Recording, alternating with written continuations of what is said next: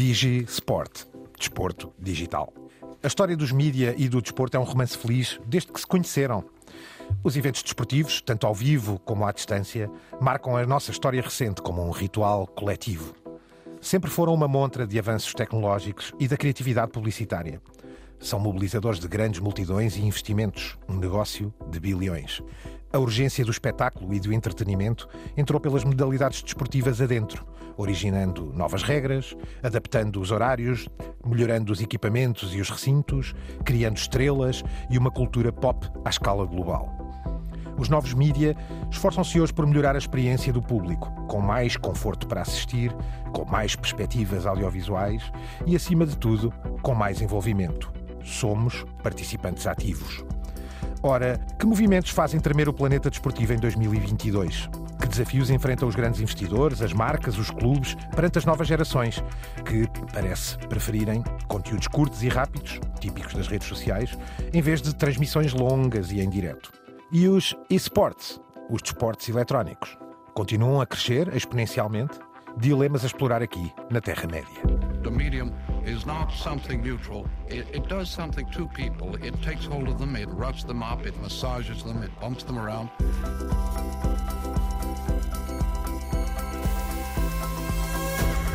The medium is the massage.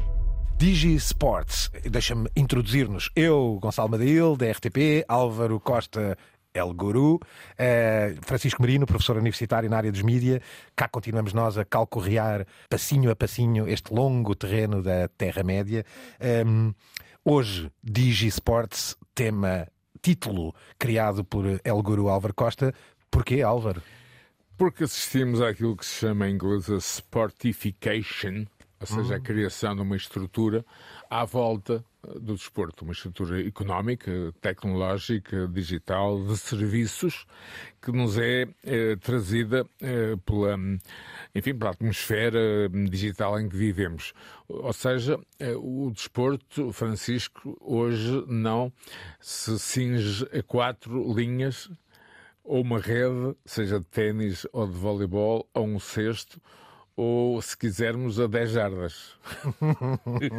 Não, longe disso, e até iremos ver aqui muito, muito, a necessidade, muitas vezes, dos clubes e das modalidades quase de se reinventarem, utilizando precisamente aqui o nosso ecossistema mediático e fazendo uso de toda a, todo o arsenal que tem à sua, à sua disposição. Francisco, daí a sportification. Né? Exatamente. Eu, eu, começo aqui por uma zona, uh, o desporto é o que é, nós sabemos, sabemos também, ou falámos nisso, eu tentei introduzir que há uma espécie de romance, uh, já vem de longe do desporto e dos mídia, obviamente, todos sabemos como evoluiu, uh, no ponto em que vamos, a loucura mediática e os investimentos. Mas há aqui ameaças sérias, especialmente de uma nova geração, aparentemente. Há aqui uma luta do desporto pela geração Z?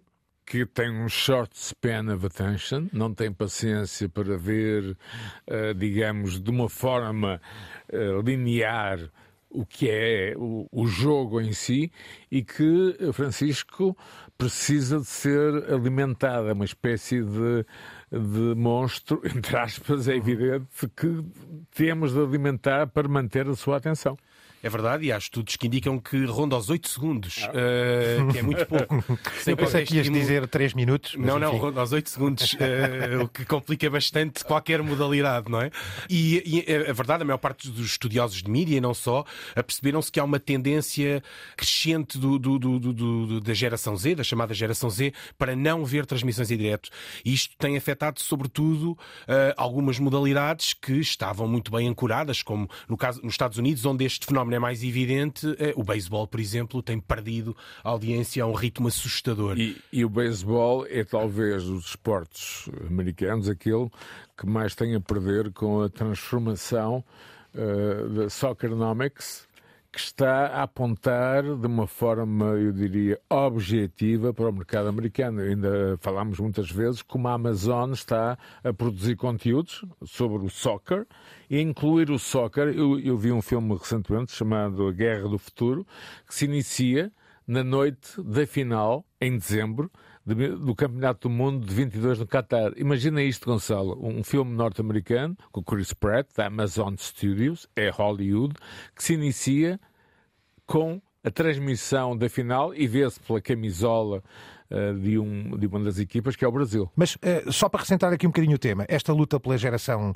Z é preocupante para o desporto, porque desde que o desporto casou definitivamente com os mídia, o, negócio passaram a ser as transmissões e havia aqui uma ideia de que, especialmente nos Estados Unidos, que os boomers, não é, pós-guerra, tinham um prazer especialíssimo pela, pelas longas transmissões desportivas, sentados com a sua Budweiser uh, no sofá a assistir estas... Clichê, uh, Clichê, não é? Sem dúvida. Mas, mas, mas, sabemos também nós cá que ia o marido ao futebol e muitas vezes as senhoras ficavam em casa ou no carro a fazer renda, também é outro clichê muito, muito português.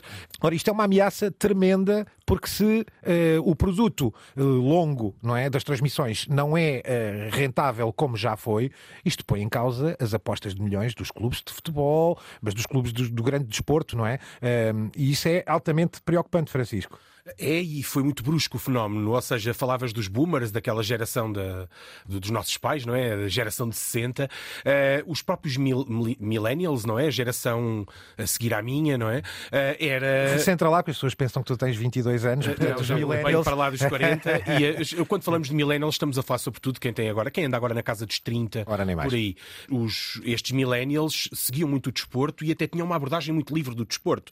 Uh, podiam seguir desportos surpreendentes para os teus pais pais ou para os seus avós, e, enquanto que os boomers, a tal geração de 60, tinham uma abordagem mais tradicionalista e tendia a seguir um, dois desportos. Uh, esta mudança é brusca e tem, ainda, ainda não é possível entender perfeitamente todas as consequências, mas uma ruptura tão grande no, no, na audiência terá efeitos a todos os níveis. Porém, há aqui uma questão, e voltando a pegar no beisebol, tem a ver com, com a globalização do desporto e das transmissões, que uhum. assim é um jogo, uma guerra ainda aberta.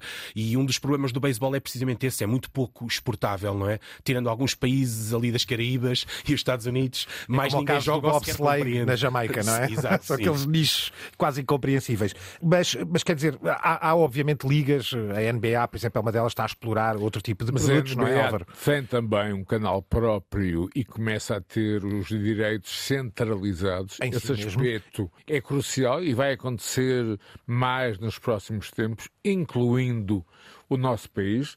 Eh, não será agora, mas não faltará muito eh, o, que chegue o dia em que a centralização de direitos esteja uh, construída. Esse o, é um mundo em mudança. Está em mudança essa centralização de direitos de transmissão. Talvez esse exemplo da NBA seja muito interessante para isto que aqui falávamos dos, dos miúdos e desta geração Z de ter uma taxa de atenção mínima, porque como tem os direitos consigo, não é? a NBA detém os seus próprios direitos, permite também manipular e digerir os conteúdos e oferecê-los noutros formatos, como e... por exemplo os highlights, os destaques que são muito fortes. E uma coisa muito curiosa que é consegue oferecer ou criar promoções de descontos pagos, eh, ainda assim, mas baratos, para que se assista, por exemplo, só aos últimos 15 minutos de um jogo, que é uma coisa e, Francisco, incrível. Não há aqui, digamos, a noção de neutralidade que existe ainda em alguns médias, em particular aqueles que detêm os direitos de transmissão de alguns esportes na Europa, em particular o futebol. Sim, sem dúvida. Deixa-me só ainda pegar no caso da NBA, porque ele é especialmente curioso, porque a NBA é uma exceção neste contexto da, da, da geração Z. Ou seja, a geração Z continua a, procurar a NBA. Aliás, a NBA, o UFC e meia dúzia de modalidades conseguem atrair e captar ainda uhum. a, a, atenção do, do, do Também, se calhar, com uma geração. tradição muito ligada aos jogos, não é? E, portanto, há desportos que têm aqui ligações muito fortes ao, ao gaming. O futebol também o tem, não é? Mas deixem-me só trazer aqui uma coisa muito curiosa. A plataforma Athletic Interest. Uh, que fala sobre o desporto e teoriza sobre o desporto a vários níveis online, tem um, um, filme muito curioso chamado Será que o TikTok está a destruir os desportos ou não? E tem uma frase eh, maravilhosa do André Agnelli, dono da Juventus, que diz que tem cinco filhos e nunca se juntaram com ele a assistir a uma única transmissão desportiva. Around half of young US sports fans prefer highlights over live games. Most fans over 50 like the traditional live experience better. Even the world's most popular sport, football, is noticing this generational divide. Most young fans prefer to watch clips of goals on social media over longer broadcasts. For them, live TV is a thing of the past. In the words of Juventus chairman Andrea Agnelli, I have the privilege of having five kids, but I don't think one of them has ever sat next to me for 90 minutes when I was watching the game. In reality, no sport is safe. Almost half of people aged 13 to 23 have no interest in any sport whatsoever. Outro exemplo desta tentativa, e aliás é teorizado neste, fil- neste, neste pequeno vídeo sonoro, neste caso que acabámos de ouvir, que diz houve um, um Spotify para a música, houve um Netflix para o audiovisual e agora o que é que aí virá para o Estamos desporto? à espera de um Spotify desportivo. Era isto que tu dizias, um Sportify. Pode ser uma proposta, não? Um Sportify. O que é que achas, Álvaro? Acho que é muito possível que tudo o que nós estamos a falar hoje não tenha sentido dentro de um ou dois anos. Pois, é, é Estamos muito a caminhar provável. nesse sentido. E eu queria trazer também outra, outra noção que é a inclusão de conteúdos que até agora estavam proibidos, Francisco. Ou seja, a ideia da santificação do balneário, o fechar eh, as portas. Por exemplo, tenho aqui um, um, enfim, um projeto que eu acho que vai crescer imenso, chama-se Players Tribune, onde os atletas fornecem conteúdos da sua vida privada. Ou seja, Francisco, a ideia que o atleta profissional tem que viver numa bolha que não chega ao público e que isso ajuda ao rendimento é um dos aspectos que está a ser completamente destruído por esta nova realidade.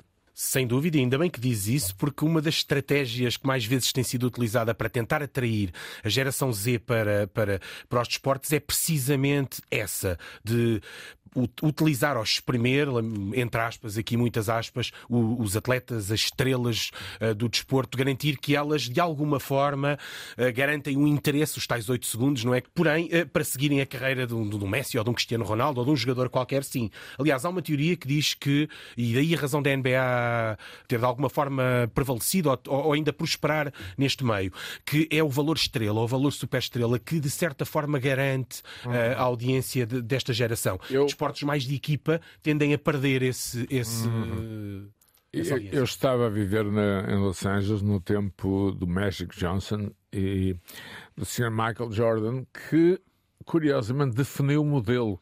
O Michael Jordan era bem pago, evidentemente, mas tinha muito mais receitas através de 360 graus. Marketing. De alguma forma, conseguiu criar ou pré-criar o modelo atual, eh, digamos, da indústria desportiva. Mais da rapidamente até brand. que o que, E brand. que aconteceu no futebol, não é? Nós tivemos o caso do Pelé, do Eusébio, outras figuras míticas, mas só de facto na era Messi e Ronaldo é que se chegou a esse 360 e, e a NBA nisso é expert. É um desporto coletivo, mas com uma capacidade de exportação para o mundo incrível e que criam estrelas que são lendas eh, eh, lunáticas, não é? Do Michael Jordan. Não há igual no mundo ao Magic Johnson, ou neste caso ao Kobe Bryant ou ao LeBron James. não é? James, Portanto, são autênticos portentados do marketing e, Mas e- é, há outro aspecto que o desporto norte-americano eh, é fechado. Ou seja, enquanto nós na Europa temos eh, subidas, descidas de divisão, temos toda uma série de regras, eh, foi muito mal comunicada, mas esse era o caminho, queiramos, quer não, por muito que possa custar, a tal Superliga privada que vai acontecer mais tarde ou mais cedo, não achas? Provavelmente sim, até por causa de- por todo este interesse e por uma questão que também poderemos entrar mais a fundo Questão à frente. económica, ponto final. E que tem a ver com. com, com ah, ah, falávamos há pouco desta relação de amor-ódio entre o desporto e os mídia, e ela muitas vezes é condicionada pela quantidade de ligas diferentes, pelo tipo de contratos de, de, de, de broadcast, de emissão diferentes de país para país, ah, e uma superlinha vinha, obviamente, facilitar todo. centralizam todo esse tudo, não é? processo, Sim. Porque ao centralizar os direitos, fazem aquilo que, resumindo aquilo que nós tivemos a- de- sobre o qual estivemos a conversar até agora. Se és dono de uma liga, tens os teus direitos, reembrulhas o conteúdo como entendes, consoante as gerações e as necessidades, trabalhas o marketing a 360, parece-me quase uma inevitabilidade. Eh, Há aqui um exemplo de um desporto que ainda não falámos, chamado da Fórmula, eh, Fórmula 1, de- aliás, da FIA, não é? Francisco, queres, eh, traz aqui um trailer, é um produto até do ponto de vista audiovisual absolutamente notável. Queres desenvolver? neste momento já, é, já se reconhece que teve um impacto muito grande para revitalizar a Fórmula 1 nos Estados Unidos. O Zac Brown da McLaren dizia que é o, o, o elemento singular do marketing da, da, da Fórmula 1 justifica o sucesso quase por si só da Fórmula 1 nos Estados Unidos nestes últimos tempos. Embora isto, óbvio que é, uma, é polémico e há mais fatores a entrarem aqui. Mas na prática temos o quê? Uma série de, de documentários, não é? Que no início algumas das marcas não eram especialmente receptivas a ele e que acabou, acabou por uh, levar às costas uma modalidade que não se encontrava em muito, nos muito Estados bom, Unidos. estado, eu é? posso garantir, era quase considerada como o soccer, no sentido de ser uma prova muito soft comparada com a Indi, Indianápolis e Indy. E há aqui outro aspecto, é que uh, este, este momento da Fórmula 1 foi também amplificado pela luta Verstappen-Hamilton criada até como narrativa uh, de rivalidade. Eu diria, Francisco, poderíamos fazer uma série Verstappen versus Hamilton num dia destes.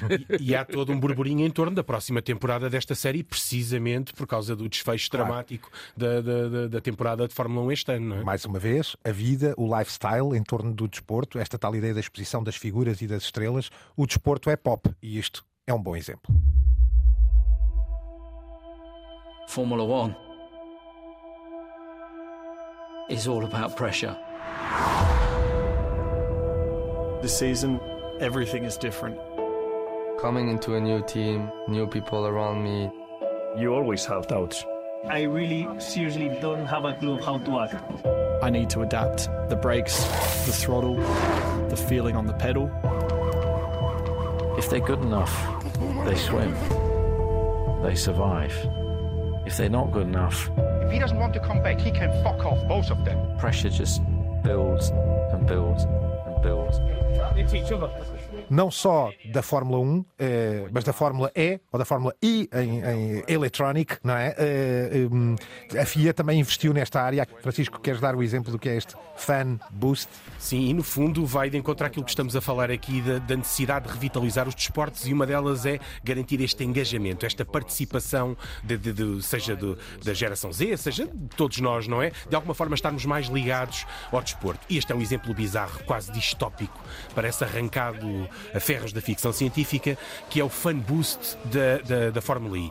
Ou seja, já não era difícil, uh, ou não, não, era, não, era, suficientemente difícil ser piloto uh, de, de, uma competição destas, e então passámos a estar também num concurso de popularidade. E o que é que a Fórmula E faz? Oferece um boost no carro. Um turbo, não é? Uma aceleração. Sim, aliás, é difícil até. O próprio termo boost quase que remete para, para, para a ficção científica ou para a distopia, a um carro em função do, do número de fãs que tem. Uh, isto tem causado alguma polémica, e até porque tem um toque a Hunger Games, quase, não é? Sim, claro. uh, mas para já a Fórmula I ainda não retirou uh, e promete que irá depois pensar um pouco, um pouco mais sobre o assunto. Ficamos na dúvida se isto é uma experiência daquelas piloto para depois ser uma nota de rodapé na história ou se vai ser uma, uma experiência a continuar e se vamos ver coisas deste género. Álvaro, isto e é um aqui, reality, não é? Na realidade é, é um reality show de Fórmula 1 ou I, neste caso. Há uma, há uma narrativa televisiva comum, curiosamente, mas há outro aspecto fundamental, é que tudo isto só é possível devido ao avanço tecnológico da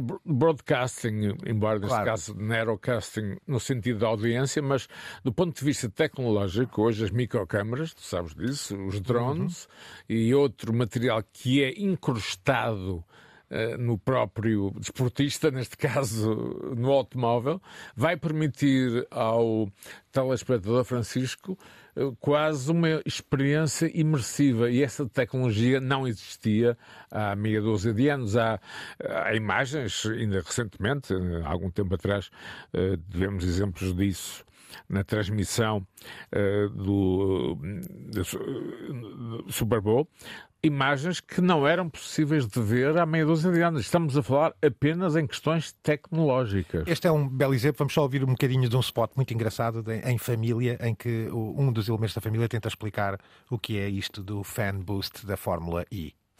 Before and during a Formula E race, you as the fans can vote for your favorite driver. The drivers with the most fan votes receive Fan Boost, a short blast of additional power.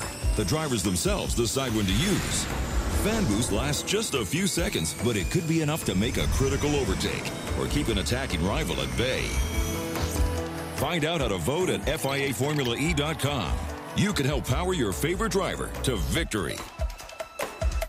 De volta a esta ideia de engajamento no desporto, Álvaro, isto que dizias, que é eh, câmaras, uma capacidade de nos mostrar de forma imersiva, de sentirmos na intimidade, de sermos a tal mosca na parede, eh, num momento de uma performance altíssima, não é? E até de risco, muitas vezes, como é o caso do automobilismo, continuamos a ver, por exemplo, até eh, na FIFA e na, e na UEFA, eh, tentativas cada vez mais de fazer esse engajamento com os fãs. Há aqui uma coisa que é o Where Fans Play, que tem a ver com, com o TikTok e a presença do TikTok na UEFA. As the new season dawns, new stars will rise, new teams will captivate, new stadiums will rock, new challenges will emerge, new battles will be fought in the name of glory, in the name of honor, in the name of football. The game we love, the game we live for. Every challenge, every cheer, every minute, every second. The best game. Our game. We are FIFA. Esta é a oportunidade de entrarem, eh, de os fãs participarem nas ligas, de, de, de, terem, de sentirem uma intervenção eh, quase na performance desportiva, não é? Marketing puro, imersivo, Álvaro, eh, como por exemplo esta Fantasy League, não é? Que no fundo nós participamos em, em ligas fantasiosas, inscrevemos-nos, atuamos sobre a performance como se fosse um jogo. É esta imersão de que falas, Álvaro, esta é, fantasia. É, é disso que, que Repara falo. que nem escondem o termo. Fantasy League. É disso que eu falo e, e acima de tudo, a, a vontade do espectador participar no evento. E este aspecto, este mantra, é fundamental para que, enfim, os clubes, barra SADs, enfim, autoridades esportivas estejam atentas àquilo que é uma tendência social, Francisco, é que essa ideia do mundo fechado. Eu vou apenas referir um momento que ficou na minha memória. Um locutor da RTP, o Sr. Manuel Caetano, um dia estou em casa, era eu miúdo, e diz ele com aquela dicção: tudo leva a crer que a RTP irá transmitir o jogo Tudo Momentos antes, não é? Momentos é? antes de, de facto transmiti-lo. Lembras-te, certamente, do momento uh, coletivo de ansiedade se o jogo iria ser transmitido e a fome podemos ver o jogo em si, não as suas entranhas. Nós já estamos, digamos, eh, numa época 5G em que o desporto faz parte, digamos, nós mesmos, como tivéssemos um chip que nos pudesse teletransportar ou para a bancada, ou para o próprio relevado, ou para o é, próprio corte de ténis. É? é? por isso, Álvaro, que o Francisco trazia aqui uma coisa que era, uh, além destes capítulos de que já falámos, a luta pela geração G, Z, uh, o problema da taxa de atenção e o, e o, que isso coloca em causa os direitos desportivos não é? e os grandes negócios das transmissões longas e em direto. Francisco traz aqui uma coisa que é AR e VR. Realidade aumentada, realidade virtual, mais uma ideia de que confirma isto isto que o Álvaro está a dizer. O desporto é pop, é lifestyle e nós temos que sentir muito para lá da prova desportiva, temos que estar muito mais dentro do que isso para, para, para que o desporto tenha sucesso junto destas gerações. É, há quem diga que é a grande aposta, ainda não sabemos. A realidade virtual é a grande aposta para tudo e mais alguma Metaverso coisa já há 20 e anos, companhia, não é? Mas até continua por confirmar. Uh, houve, uh, e voltamos à NBA, curioso, não é? Oh. Já reconhecemos que a NBA tem um peso na geração Z e encontramos sempre a NBA quando começamos a mexer nestas coisas do digital. A NBA foi uma das primeiras a apostar na realidade virtual e fez uma série de, de coisas com uma, uma empresa que se chama Next VR uh, e muito em linha também com um tema que temos abordado aqui com alguma frequência. A Apple comprou a Next VR, entre outras coisas, a, a Next VR fez a cobertura das. Da, fez um debate das primárias norte-americanas do Partido uhum. Democrata, ou seja, é uma empresa uh, que, se tem, que, tem, que se tem imposto mais e ou menos no, provas, no, contexto é? mediático, exato. Uh, e, e há, há, toda esta preocupação e provavelmente a NBA é quem mais investiu nisto, mas neste momento ainda há muitas dúvidas em relação à, à, àquilo que pode ou não fazer-se em, em, realidade virtual. Uh, os Jogos Olímpicos de Tóquio fizeram uma experiência engraçada, está no YouTube em vídeos 360, que lá está, colocavam as tais câmaras de que falavas há pouco, Álvaro, não é?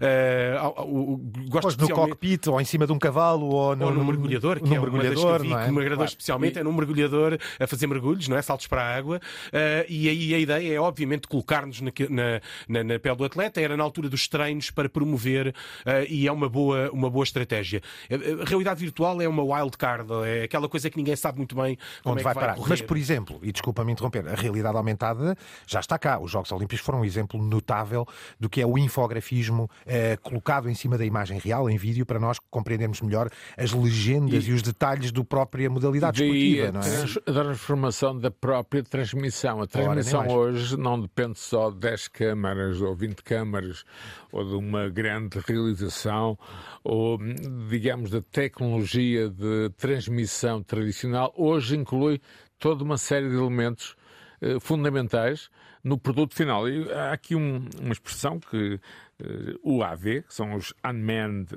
Aerial Vehicles, uma, um negócio, uh, não direi da China. Queres, mas, queres portugalizar isso? É, portanto... é, simplesmente a criação de drones especificamente para o desporto, não é verdade, hum, Francisco? Hum, sim, então, cada vez. aliás, não, são drones, mas ao mesmo tempo são veículos pensados totalmente para, para uma performance o ângulo desportivo. Exato, exato. E se pensarmos na quantidade, no tipo de imagens que recolhemos hoje de qualquer jogo e colocarmos em confronto, por exemplo, com o, o documentário do Ayrton Senna, vemos que na, na época do Ayrton Senna o material era, era muito menos, não é? Claro. Uh, muito, menos, muito menos e não tínhamos esta mais possibilidade. e mais rudimentar. Todos os é? e mais alguns, não é? Uhum. Uh, essa questão da realidade virtual é, é especialmente engraçada porque, uh, uh, desculpem, a realidade aumentada, porque há quem diga que a realidade aumentada vai ter ter um boost agora nos próximos 4, 5 anos. Que... Vamos só tentar traduzir isto em miúdos. Eh, enfim, salvo seja, a realidade aumentada, no fundo, são grafismos colocados em cima da imagem real, vídeo que, que assistimos, mas que têm perspectiva, têm tridimensionalidade e, portanto, parecem que fazem parte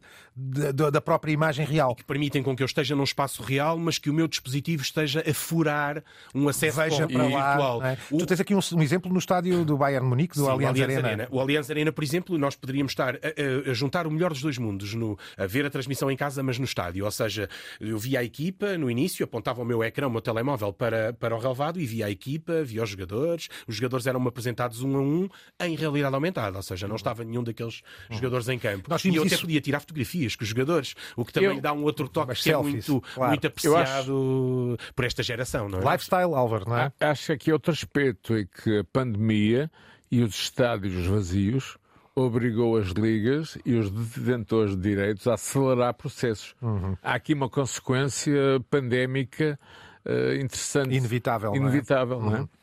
Álvaro, eh, eh, estas tecnologias todas depois reúnem-se muitas vezes em autênticas catedrais. Tu trouxeste aqui um link muito engraçado da Non-Stop Sports, com os cinco melhores estádios da NFL, portanto, da Liga de Futebol Americano. Eu, eu retive três destes cinco, que são absolutamente notáveis. Um em Minneapolis, dos Minnesota Vikings, que é o US Bank Stadium.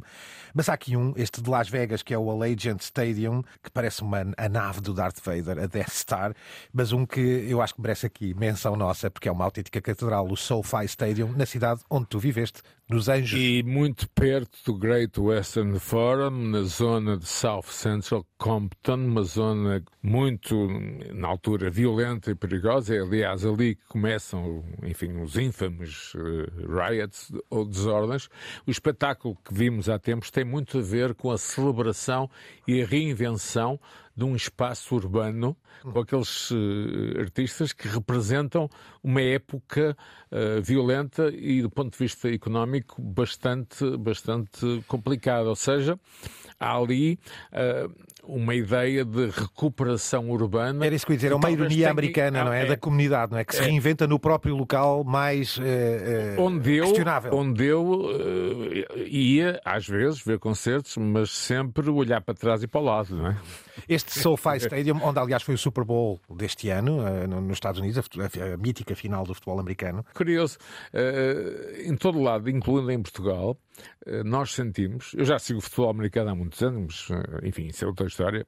Uh, Francisco, eh, este desporto de repente tornou-se mundial, tornou-se universal. Eu nunca senti, ao longo de muitos e bons anos, o interesse público por um Super Bowl no nosso país. Há muitos seguidores atualmente hoje em dia em Portugal e julgo que as próprias transmissões. Lá está, a transmissão permitiu com que nós passássemos a, a poder seguir o, o, Super Bowl e a NFL aqui em, em, em, Portugal, o que era impensável há 10 ou há 15 anos atrás. E repara também noutra, noutra coisa interessante, estávamos a falar destes estádios, é que o ambiente, em termos de clubes, é extremamente competitivo nos Estados Unidos, porque uma pessoa pode mudar de clube com uma facilidade que na Europa é impensável, ah, não é? Não é religioso. Não, não, não tem o mesmo é simples, peso, não é? é Talvez simples, só o Francisco, É simples, é que porque é que os Los Angeles Lakers se chamam Lakers quando não há lagos em LA? Porque é nos Minneapolis Lakers. O que existe no desporto americano são licenças. Exato. Por isso, sítio, os Brooklyn Dodgers, não é? Os próprios Rams, Sim, é? exatamente. Ou seja, o desporto americano, numa sociedade tão violenta como é de facto a sociedade americana, é raro, raríssimo, casos de, de violência nos estados ou entre adeptos, porque não há uma ligação cultural como há na Europa, que é um último bastião cultural, um Barcelona-Real Madrid, um, um Ajax-Feyenoord, um Porto-Benfica, ou Porto Sporting, ou Benfica-Sporting, são ainda resquícios de uma identidade cultural que o desporto americano Francisco não tem. Ou seja, quem vai, vai acima de tudo assistir a um espetáculo. Não vai torcer tanto pelo clube A, B ou C. E dentro desses, enfim, clubes, vai torcer pelos seus atletas favoritos e quando se farta do espetáculo muda para outro desporto, que também é uma. Logo, muitas destas coisas que nós aqui falamos que remetem muito para o paradigma norte-americano, que se vai impondo também muito evidentemente, pela globalização é dos mídias. disso, uh, evidentemente. Mas que de alguma forma o, o, nosso, a nossa situação é um pouco diferente. Aliás, é curioso que se olharmos para estes clubes e para estas modalidades que constroem os grandes estádios, são também as mesmas que investem mais dinheiro em redes sociais, mais dinheiro em Está novas tecnologias. Ligado, é? Os, os Minnesota Vikings, por exemplo, são muitas vezes citados como um exemplo de trabalho em redes sociais, de trabalho sim, com sim, realidade aumentada, trabalho com realidade virtual, ou seja, são as mesmas equipas que disputam um número finito de adeptos. Neste é? SoFi Stadium em LA, eu aliás fui curiosamente ver esta sugestão do Álvaro, eh, não deixa de ser curioso. Aliás, os vizinhos do lado, a Google, em El Paso, que não estão muito longe dali, o Álvaro conhece eh, fisicamente e presencialmente, eh, criou uma app, uma aplicação numa, numa cloud própria dentro do estádio, para que o, o ah. espectador, a partir do momento em que entra, está envolvido, tem direito a repetições no seu telemóvel, sem entrar noutras plataformas. Ele entrou na plataforma Estádio SoFi. E, e é, é um mídia. O estádio é um mídia. O estádio é, é um mídia, é? Como diria é? o Michael McLuhan, McLuhan, Marshall McLuhan, the stadium is the message. Neste caso. Ou the medium is the stadium. Há aqui, há aqui um correto. aspecto importante a referir, que é, uh, digamos, o estádio evento. Exato. em si. E, depois, e o estádio conteúdo, Álvaro, conteúdo. É? E há questão logística, porque, por exemplo, vai ser possível num futuro breve, mas aqui questões de segurança, há questões, enfim, eh, de outras, de outras áreas, estar sentado no SoFi Stadium e pedires via app um hambúrguer ou uma Coca-Cola e de repente um mini drone vai ao teu lugar entregar-te o, o, produto Não uh, deixa que tu de... pedes. É evidente que isto, Francisco, coloca questões de segurança e de uh, regulamentação do, do, do, próprio jogo em si. E do espaço aéreo do, do próprio aéreo. estádio. Mas isto vai acontecer, ou seja, a oferta de serviços que vão para lá, digamos, do jogo em si.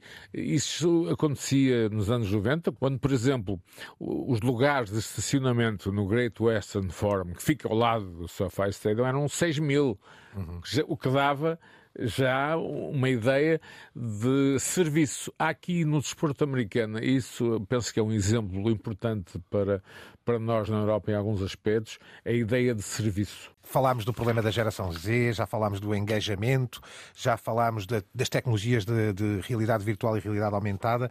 Falta aqui uma influência tremenda eh, chamada jogos, gaming, não é? Eh, Francisco, é, é, há uma luta grande eh, no, no, no, nos e-sports, nos desportos eletrónicos, eh, sobre isto, não sendo nós um expert, tu um bocadinho mais aficionado, eh, há aqui um crescimento avassalador ligado precisamente à vertente desportiva. Ah, sim, já era previsível, mas a pandemia veio exponenciá-lo imenso, Ora, transformando, mais. criando quase uma pequena guerra pela transmissão, neste caso pelo stream ah, de esportes. Uma dessas áreas de crescimento, neste caso não apenas afeta a geração Z, mas também aos millennials, é precisamente os esportes que atraem cada vez mais gente e tendencialmente ah, vão crescer até ocuparem o espaço de alguns dos desportos tradicionais. Isto já é previsível. Por exemplo, já cá temos, já cá está o trailer para 2022 do FIFA Mobile Sim, embora o caso do FIFA é um pouco ainda antes mas, mas de eu queria dizer do FIFA que já é... chegava aqui porque parece haver aqui uma ameaça, não é? Provavelmente. Sim, aliás, o que também acaba por provar que todas estas coisas movem muito. A FIFA teve sob o controle da Electronic Arts e parece que isso acabou. A grande não empresa, sabe não muito é? bem como será, como será o futuro do jogo e em que medida a própria Electronic Arts não irá avançar com o jogo próprio e acontecer aquilo que acontecia nos jogos de, de, de, de salão de jogos, não é? Da arcade há uns anos atrás e que nenhum jogador tinha o nome eh, real. E eu lembro-me do Sapinto ser o Sápios, por exemplo.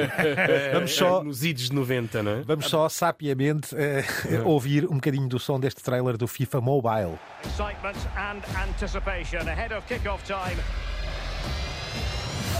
Here we are. And a warm welcome on a fine night for football.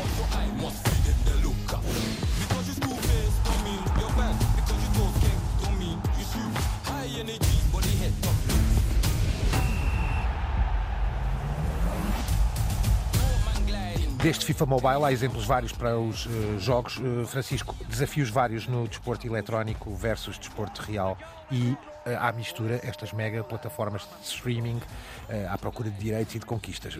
estamos assim numa sensação de algo estará para explodir em breve. Eu sei que o Álvaro quer dizer coisas sobre isto, mas cheira, cheira a pólvora. Sim, tradicionalmente os jogos eram dominados basicamente por, ou são dominados basicamente por três streamers. O Twitch, que é o grande. Que, uma plataforma de streaming. Uma plataforma é? de streaming que nasceu no âmbito dos jogos e é determinante nesse contexto. Já agora permite mencionar o RTP Arena, mais uma vez, uma plataforma Estivemos nossa. Estivemos à frente e com transmissões de grande dimensão. Eu acho que participei numa, como tu te lembras. É loucura total e, e queria equipa. fazer um elogio a essa equipa que tem tanto tem trabalhado dentro do Serviço Público de Mídia em Portugal, o RTP Arena passado as promoções, Francisco, desculpa, interrompemos-te. Não, não, não.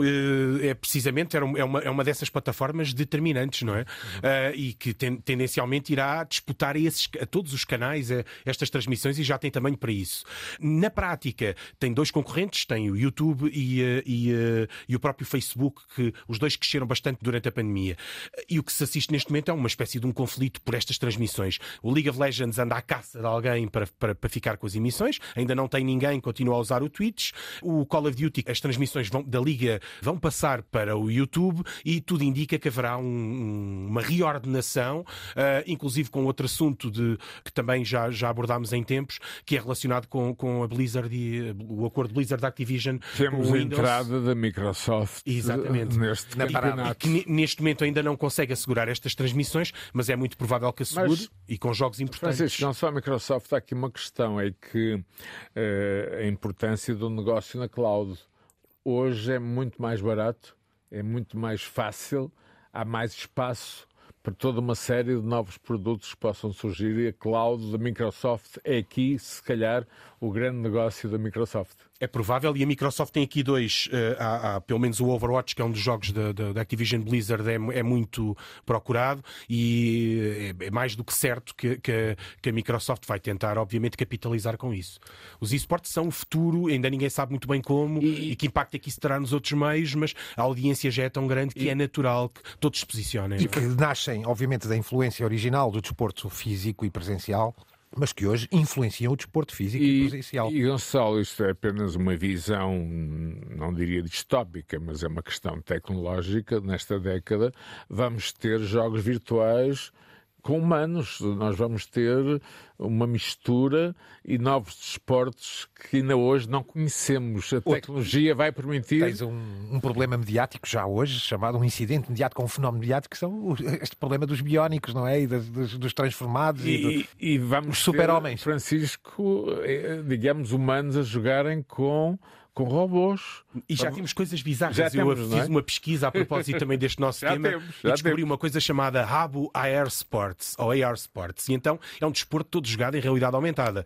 Toda a gente que está na assistência vê uns tipos a dispararem umas bolas. É uma espécie de mata, uh, mas com umas bolas cheias de efeitos e uh, toda a gente na audiência está com os óculos para ver o desporto e os próprios praticantes também. Se, na, na, ou seja, é um desporto que só existe naquele formato. E é uma das coisas mais curiosas. Um dia podemos fazer uma pesquisa, porque há de desportos digitais que vão sendo inventados, conjugam a atividade física propriamente dita com uh, os, mundos, os mundos virtuais. O, o, o, deste um exemplo, não deixo de me lembrar daquele célebre episódio da polícia que andava, uh, que não apanhou um determinado criminoso porque andavam a apanhar Pokémons, não é? Com realidade aumentada nos seus telemóveis, não é? E essa experiência parece que foi no, no século Parece que foi no século passado. No século Era passado. realidade aumentada, na realidade, não Exatamente. é? Enfim. Oh, oh, Álvaro, o desporto é pop, logicamente. Acho que é, é a pop conclusão que cultura, tiramos. é pop cultura. não É, é? é a conclusão que tiramos de todo este processo, este raciocínio que aqui fizemos, esta viagem ao mundo do desporto digital. E eu, a propósito disso, tu, tu selecionaste aqui uma coisa que me parece giríssima e, e que diz tudo, e tem muito a tua cara também, que é o, o, o Sir Stephen Colbert, muito conhecido pelo seu, por ser um grande show, apresentador grande e um grande talk show nos Estados Unidos, que convida outro grande apresentador de outro talk show, eh, o John Oliver, um inglês a viver nos Estados Unidos, que lhe tenta explicar mais ou menos o que é que quer dizer o futebol em Inglaterra e o que é o Liverpool. É, acima de tudo, mais um pormenor, mais um detalhe da forma como fundos, como bancos, como, enfim, multimilionários estão a posicionar-se perante o futuro do soccer nos Estados Unidos. E estes pequenos pormenores são significantes desse interesse, inclusive das próprias estações televisivas que estão atentas ao fenómeno. Não é por acaso que, de repente, ok, o Oliver é super conhecido, Colbert muito mais, mas nos Estados Unidos, em todos os países, é claro, mas nos Estados Unidos em particular, Francisco, as audiências são medidas ao segundo. Ou seja, há uns anos atrás, termos eh, esses dois nomes a falar de soccer, futebol, enfim, o nosso futebol, na televisão mainstream norte-americana, alguém me diria, estás maluco, não é? Vamos só ouvir, para não ficarmos malucos. I don't really follow uh, uh, uh, UK football, but I understand Liverpool's having like a once in a lifetime season. Like everybody should be watching them right They're now. absolutely amazing. Yeah, they haven't lost uh, a a Premier League game. It's they have this incredibly charismatic manager who's just sensational. Jurgen Klopp. He's a charismatic German, and yeah, his yeah Yeah. There's a German here tonight. Historically, charismatic Germans need to be treated with care, but this one, this one is amazing. Beautiful. He said this. There was this. There was this. There was this incredible game. There was this incredible ga- uh, game uh, last season when Liverpool lost the first game 3 0 to Barcelona, and there was a second game, they, they aggregate the scores together. And before, they, it was, they had no chance, Liverpool. And he, he'd said uh, to the press, he just said, I, I think you know, it's most likely we will lose this game, we will try to win, but if we don't win, we will try and fail in the most beautiful way. And that, that concept just hits me where I live. Fail in the most beautiful way is a poetic thing to come from a sporting coach. He's, he's an amazing man. Is that very Liverpudlian, failing in a beautiful way? I mean, the, the city shipping industry died, so yeah, I would say so. É, é precioso não só pelo humor e pelo registro destes dois senhores, mas é isto: é o, o futebol está de facto a aterrar nos Estados Unidos. Há as estrelas europeias, os Ibrahimovic, os David Beckhams e por aí fora. O David Eh, Beckham tem um clube, o Miami Futebol Clube, Claro, por exemplo. portanto, isto, isto diz tudo e provavelmente será que eh, a pergunta que vos deixo é: os americanos vão provavelmente reensinar alguma da cultura mediática europeia de como é que se trata realmente este big deal, este grande negócio do Eh, futebol. Francisco, nós já temos na estrutura económica fundos, ainda recentemente apareceu um nome em Portugal chamado John Texter, que, por exemplo, é o novo dono do, do Botafogo e tem interesses eh, comerciais no futebol inglês, como outros nomes. Ou seja, Francisco, estamos a criar uma hum, réplica americana no sentido da gestão económica e política do, neste caso do futebol, sendo o futebol do desporto rei? É provável que sim, embora muito direcionada para este mercado global, para esta ideia de um mercado global que, que estava subjacente à, à tal, à tal Superliga, não é? É uma coisa mais concebida para um mercado global e aí óbvio, é óbvio que as ideias americanas eh, se impõem, até porque aquilo é um modelo de sucesso. Não sei se o futebol alguma vez se implantará totalmente nos Estados Unidos e lembro-me sempre de uma piada com o John Stewart, já não me lembro o que é que era um jogo, mas era um jogo entre rivais europeus e ele está durante 10 minutos a contar a história e no final o resultado é 0-0. E ele... Olha, o- os E era uma Simpsons- paródia que ele fazia com muita frequência, que era um Exato. momento dramático Quem e o sabe? jogo acaba 0-0. Quem sabe se não mudam as regras É um, desporto no muito, futuro. é um desporto muito pouco americano nesse sentido, o futebol. Os e é Simpsons- difícil. eh, Os Simpsons eram fãs de Portugal. Como, como... Sim, aliás, com isso, era a final Portugal-México, não é? No Mundial. Mas, mas eu penso que o Mundial de 26 vai ser o fator decisivo e que toda esta Nos movimentação está nesse, nesse sentido, ou seja, o Mundial de novo, lembro certamente do Mundial de 94, da história de, do penalti falhado de Baggio, é? do Roberto Baggio, para a história. Sim, mas o, o, Mundial de 26, que vai incluir o Canadá e o México, vai ser, na minha opinião, Francisco, o fator X da evolução económica, social política eh, e também popular do soccer, chamemos assim, porque estamos a falar da, eh, da forma como os americanos olham para o futebol. E irá sempre crescer, é natural que sim, não é? E, mesmo que, e, e, e muitos destes esportes americanos tradicionais estão em declínio. O NASCAR, por exemplo, e falávamos aqui do beisebol, e a própria, falavas há pouco do hockey, a própria NHL uh, tem tido algumas dificuldades. Uh, de, de, embora há uma grande movimentação em termos dos grandes dos mídia e ainda é difícil entender se se, se algum destes desportos vai ser revitalizado. A Amazon recuperou a, agora a, a, National, a NFL com o Thursday Night, se não me engano, Thursday Night Football. Ainda resta perceber muito bem o que é que vai ser feito.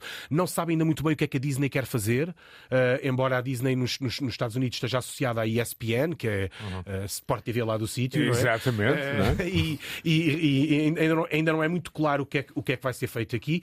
E há desportos que tradicionalmente pertenciam a mídias como uh, às chamadas networks, não é? Os canais mais antigos como a NBC, que há uma, neste momento eh, são a força desses canais. Por exemplo, a Peacock no streaming e nos diretos, que faz do desporto uma causa fundamental, e não, não é? E não esqueçamos outro pormenor, que é outro player que vai entrar em campo já agora, a CNN Plus.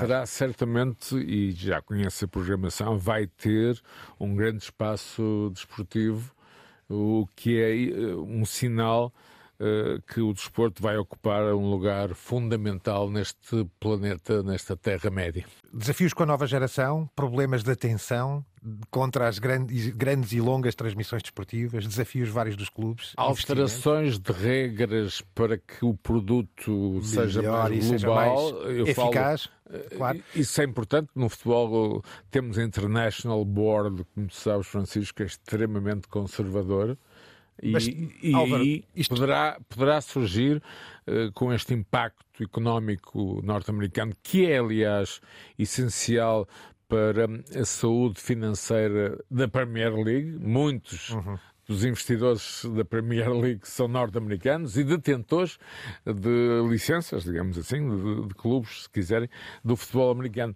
Estamos a ver aqui, Francisco, uma espécie de uh, bromance entre vários esportes a partir, digamos, da vitalidade económica e social norte-americana que já leva uns anos de avanço.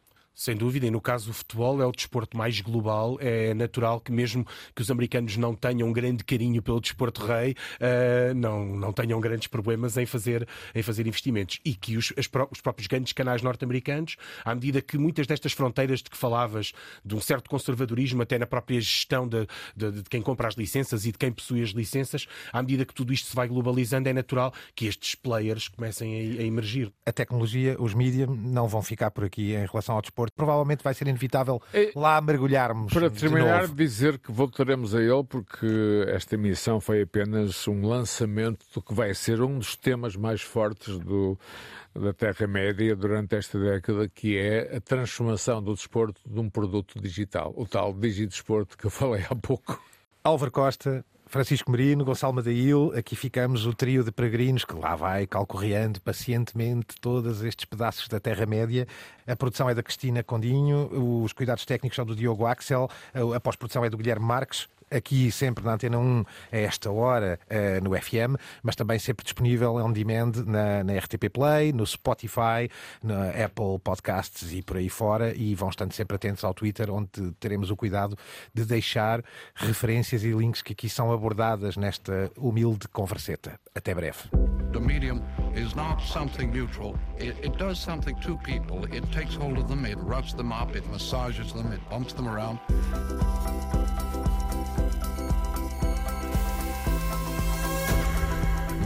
the massage.